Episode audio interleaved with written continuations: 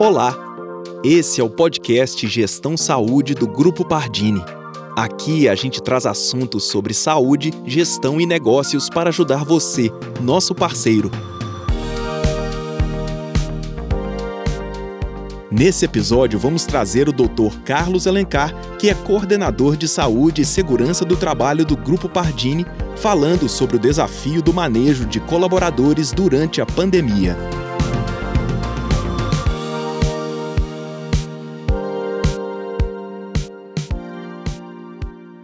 Eu vim aqui trazer um pouco da interação, então, desse conhecimento técnico científico com os protocolos que os diferentes serviços, as diferentes empresas vão precisar adotar para continuar funcionando durante essa pandemia que nós vamos acompanhar aí ao longo dos próximos meses.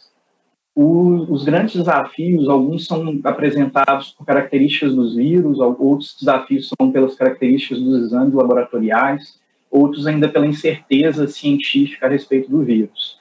E um dos grandes desafios desse vírus para o manejo ocupacional é a apresentação leve da patologia.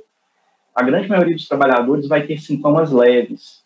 A gente já conhece há algumas décadas o efeito do trabalhador sadio, mesmo quando a gente compara grupos populacionais da mesma idade, o grupo que trabalha geralmente adoece menos e tem menos doença grave do que o grupo que não trabalha. Então, a realidade da maior parte das empresas vai ser que os sintomas vão ser sintomas leves. Nós vamos ver poucos colaboradores com sintomas graves.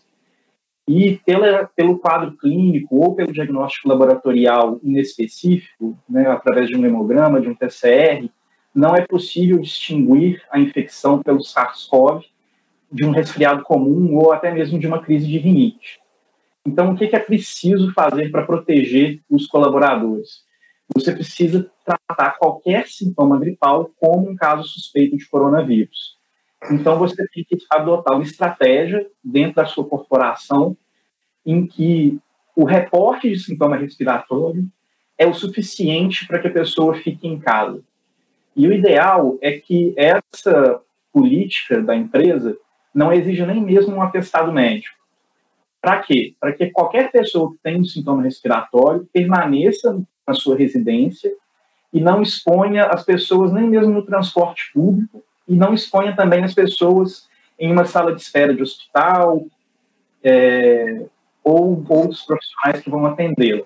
Então, é, o funcionário que tiver sintoma respiratório, mesmo leve, deve ficar em casa, ele não deve ir até a empresa para expor seus colegas a risco e para que ele se sinta livre para, fal para falar isso, assim, para que ele se sinta livre para dizer que está com sintomas e que vai ficar em casa, é importante que não tenha nenhum tipo de prejuízo ou de intimidação do colaborador para que isso dê certo. Então, essa é a única saída que a gente encontra para poder circunvenciar essa questão da apresentação leve da patologia, que vai ser a realidade da maior parte dos colaboradores. O próximo desafio que a gente tem é como definir o período de quarentena. O período de quarentena que foi previsto em lei eh, no Brasil é um afastamento de 14 dias, que pode ser estendido por mais 14 dias, quando determinado por médico. Então, essa quarentena é uma quarentena diferente de uma quarentena do governo. Né? Se o governo decretar que as pessoas têm que ficar em casa, vai funcionar um pouco diferente. A quarentena que pode ser orientada pelo médico assistente do nosso colaborador essa quarentena de 14 dias, renovável por mais 14. É, se a gente tem o teste de coronavírus, se a gente tem o teste, o PCR, para a gente poder fazer, é, a gente pode retornar a pessoa para o trabalho. Então, a quarentena, mesmo que ela tenha sido instituída por um médico de uma outra instituição, se a gente faz o teste do colaborador e o teste está negativo, a quarentena ela pode ser interrompida, ela não precisa continuar. É, qual o outro desafio que a gente tem? É quando que a gente vai retornar o caso positivo. Então, o ideal é o seu colaborador ele disse que está com sintoma gripal, você vai manter ele em casa. Se você tem o teste disponível, você vai colher o teste dele o mais rápido possível.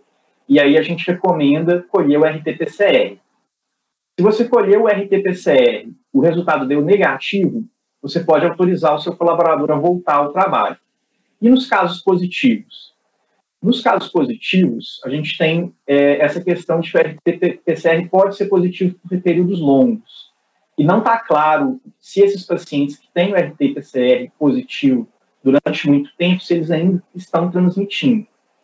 É, e a gente ainda tem a questão de que a presença do anticorpo ainda não é sinônimo de imunidade ou de fim da transmissibilidade. É, o, a questão, então, do retorno do caso positivo, quais são os cenários diferentes que a gente pode tentar? A gente pode fazer o retorno depois de um RT-PCR negativo, então a gente cria um protocolo em que o paciente testou positivo uma vez, eu vou esperar 14 dias de sintoma, vou colher novamente o, o RT-PCR. Deu, deu positivo, eu vou estender a quarentena desse, desse colaborador e colher o exame novamente, digamos, dentro de cinco ou sete dias. Deu positivo de novo, eu mantenho a extensão dessa quarentena até eu colher um RT-PCR negativo. O RT-PCR estando negativo, a gente tem uma confiança muito grande de que esse colaborador não vai transmitir para nenhum colega de trabalho ou para a comunidade essa doença. Quais outros protocolos a gente pode pensar se a gente não tiver uma grande disponibilidade do RT-PCR dentro da nossa instituição. A gente pode instituir um protocolo em que eu vou liberar retorno após o IgG positivo, sendo que a pessoa ficou 14 dias em casa e está sintomático por 3 dias, que é o mesmo protocolo que o Guilherme apresentou anteriormente. A gente não existe a certeza de que ele não continua contaminando outras pessoas, mas tudo indica que, que esse prazo de 14 dias ele é seguro. Por que a gente faria, então, esse IgG? A gente faria esse IgG para ter certeza que ele não teve, não foi alguma outra doença. A gente faria esse IgG para ter essa informação guardada, que assim que vier essa informação do meio científico, de se o IgG dá mesmo a imunidade, a gente já tem esse registro para depois manejar esse colaborador com mais facilidade. E a outra possibilidade é permitir o retorno deles após 14 dias de afastamento, com três dias assintomático, sendo que eu não tenho nenhum exame disponível. Eu acho que essa estratégia deve ser adotada só por quem não conseguir fazer o teste. Infelizmente, vai ser a realidade da maior parte das empresas no país. É, a outra questão que aparece agora é a questão do afastamento do grupo de risco. O grupo de risco ele tem maior risco de óbito e de doença grave.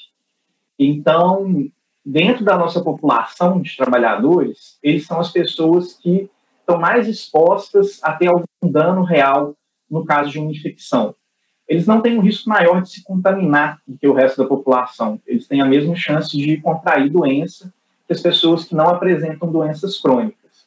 Mas caso peguem a doença, eles vão apresentar sintomas mais graves. Então, para a população que tem é, diabetes, hipertensão, que é cardiopata, a recomendação é que a pessoa não continue trabalhando. Se não for possível que a pessoa fique em casa, que eles voltem ao trabalho sem contato com clientes externos e com medidas de contato interpessoal aumentadas. Então, com uma mudança de horário de trabalho, com o trabalho numa sala em que ele vai ficar sozinho e sempre avaliar a possibilidade de home office, porque o home office não estaria contraindicado, não teria contraindicação nenhuma para o grupo de risco. É, e isso está sendo um desafio muito grande, porque ali entre 10% e 20% da nossa força de trabalho, ela vai ter alguma doença crônica. Né? A prevalência da hipertensão, a prevalência da diabetes na população, ela é muito elevada. Então, isso vira um problema de manejo que tem que ser encarado com muita seriedade e com muito cuidado ali com a saúde dos colaboradores. Esse foi o Dr. Carlos Alencar esclarecendo mais sobre o desafio do manejo de colaboradores durante a pandemia. Chegamos ao fim desse episódio. Compartilhe com a gente suas dúvidas e sugestão de temas para os próximos e continue nos acompanhando. Grupo Pardini a serviço da saúde da sua empresa.